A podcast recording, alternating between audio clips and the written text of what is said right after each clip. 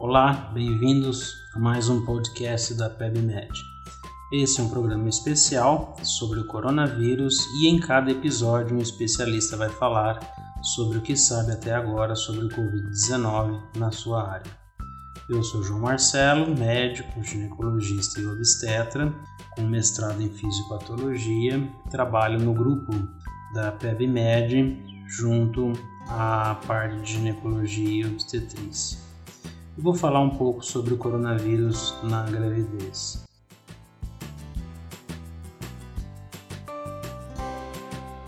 O coronavírus é um vírus que começou a causar quadros sintomáticos respiratórios em 2019, já conhecido anteriormente, causador de doenças respiratórias leves, mas desde dezembro de 2019, a partir da cidade de Wuhan, na China, começou a se espalhar pelo mundo, provocando quadros graves de pneumonia. Na maior parte das vezes, os sintomas são respiratórios leves, tênues e evoluindo para a cura na maior, a imensa maioria das vezes. Entretanto, nós temos observado a presença de quadros graves causados por esse novo coronavírus de Wuhan, que se iniciou no fim do ano passado na China. Desde 11 de março deste ano de 2020, a Organização Mundial de Saúde declarou a doença como pandêmica. Desde então, nós temos que olhar com um cuidado ainda maior para nossas gestantes, que fazem parte do grupo de risco. Nessa semana, as gestantes com gravidez normal, gravidez de alto risco e até as puérperas passaram a pertencer aos grupos de risco. Principalmente agora no mês de abril, nós temos que considerar e é um mês mais crítico para a transmissão e evolução mais graves proporcionadas por este vírus.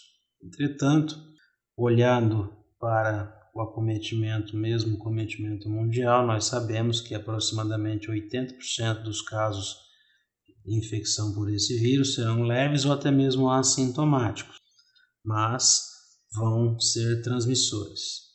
15% levarão a quadros um pouco mais severos, necessitando suporte com oxigênio. 5% serão casos críticos, necessitando respiração assistida com auxílio de aparelhos e aproximadamente 1% vão evoluir para a morte, infelizmente. Durante a gestação, assim como os outros quadros em outros pacientes, é, a forma clínica normalmente evolui com febre, tosse, dispneia e linfopenia a nível de hemograma. Entretanto, particularmente na gestação, nós temos alguns sinais e sintomas que podem confundir o diagnóstico do Covid-19. Por exemplo, a rinite gestacional, muito comum no terceiro trimestre, por conta das modificações hormonais, pode simular a coriza causada pelo Covid-19 nas suas fases iniciais. As modificações próprias da gestação no aparelho respiratório e cardiovascular, que levam à dispneia no fim da gestação pela presença do útero grávido, também podem confundir a, o quadro clínico de gestação comum, normal, fisiológica, com o quadro de dispneia presente na Covid-19. Portanto, é fundamental elaborar uma boa história, fazer um exame físico completo e, obviamente, os profissionais de saúde com proteção para essas pacientes suspeitas, mas pensar no diagnóstico de Covid-19 nessas pacientes que apresentam tosse, gestantes né, que apresentam tosse, febre e dispneia. Na elaboração diagnóstica, o diagnóstico deve ser confirmado pelo padrão Gold Standard através do uso do PCR, do suave do sistema respiratório. Só que é um exame ligeiramente demorado, não, não acessível a todos os pacientes. No nosso país, tem se reservado PCR para os quadros mais graves.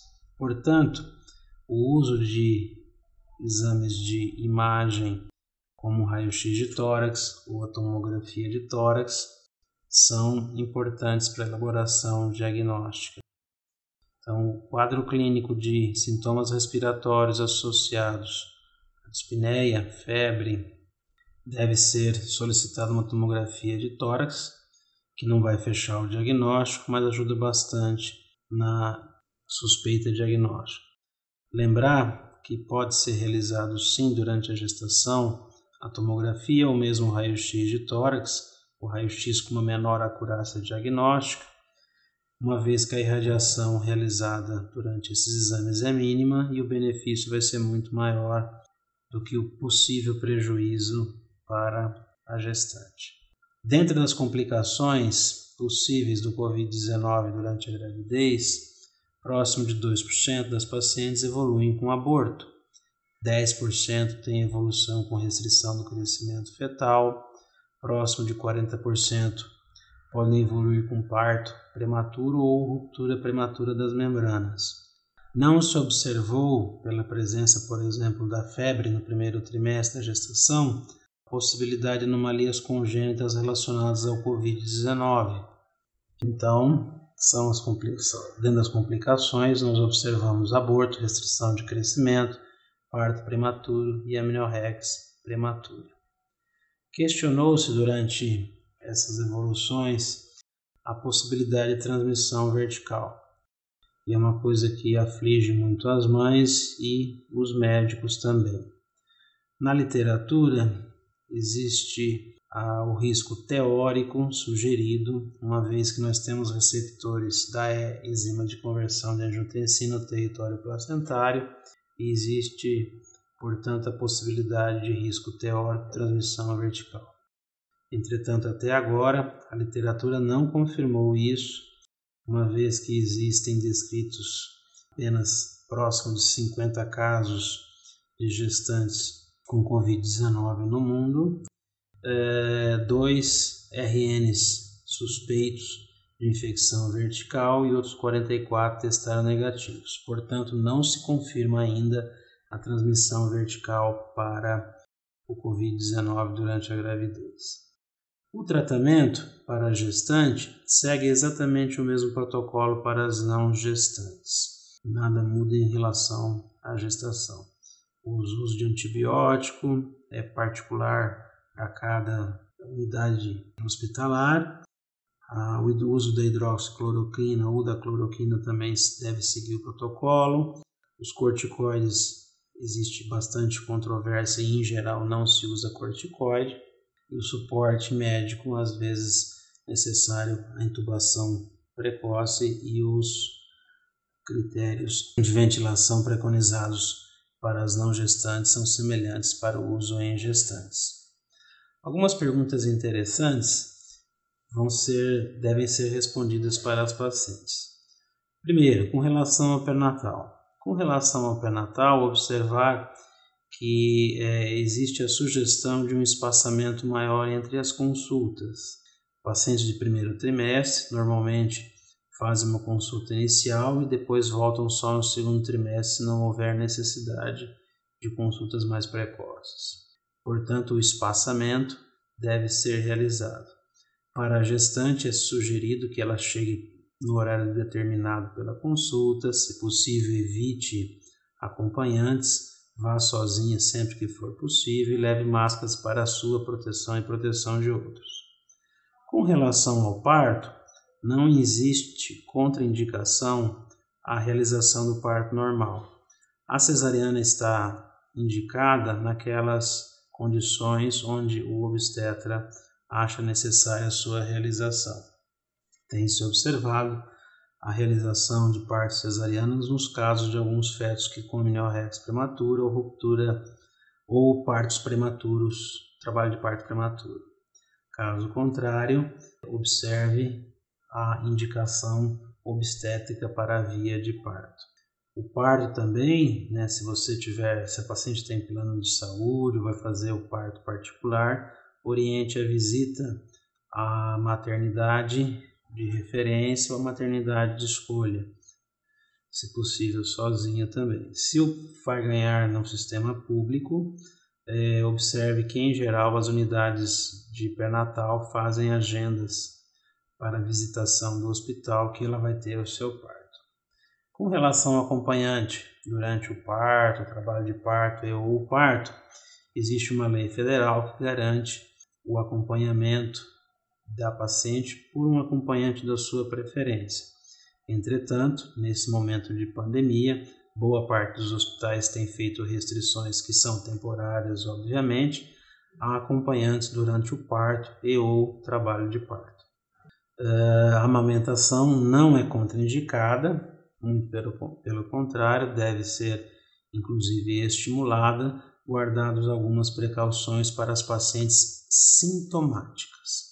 A paciente sintomática é permitido que ela faça o seu aleitamento materno em livre demanda, entretanto, máscara e paramentação podem ser necessárias para a proteção do recém-nascido. Visitas na maternidade e em casa. Procurar orientar a gestante e os familiares a evitar as visitas na maternidade para evitar aglomerações e possíveis contaminações e também todos os amigos, que não é o momento mais adequado para visitas, tanto na maternidade quanto na residência da paciente. Procure postergar essas visitas para um momento mais oportuno. Vacinações. O calendário vacinal do bebê deve ser seguido de acordo com a orientação dos pediatras ou das equipes de unidades de saúde. Procure o posto de saúde que a sua orientação vai ser realizada a vacinação para o recém-nascido. Uma sugestão, que pode ser uma saída temporária neste momento, é a vacinação domiciliar, mas entre em contato com a unidade de saúde de modo que seja agendado essa vacinação. Vai ser importante para o seu bebê. Com relação às vacinas durante a gestação, elas devem ser realizadas de acordo com o calendário vacinal e as necessidades, e lembrar que é importantíssima a realização da vacinação para H1N1 durante a gestação. Para encerrar, eu gostaria de agradecer o tempo que vocês ouviram essas informações e orientações. Para outras informações mais profundas, você pode acessar o Whitebook que está com os conteúdos para coronavírus liberados nesse momento, e o portal PebMed, através da internet em www.pebmed.com.br.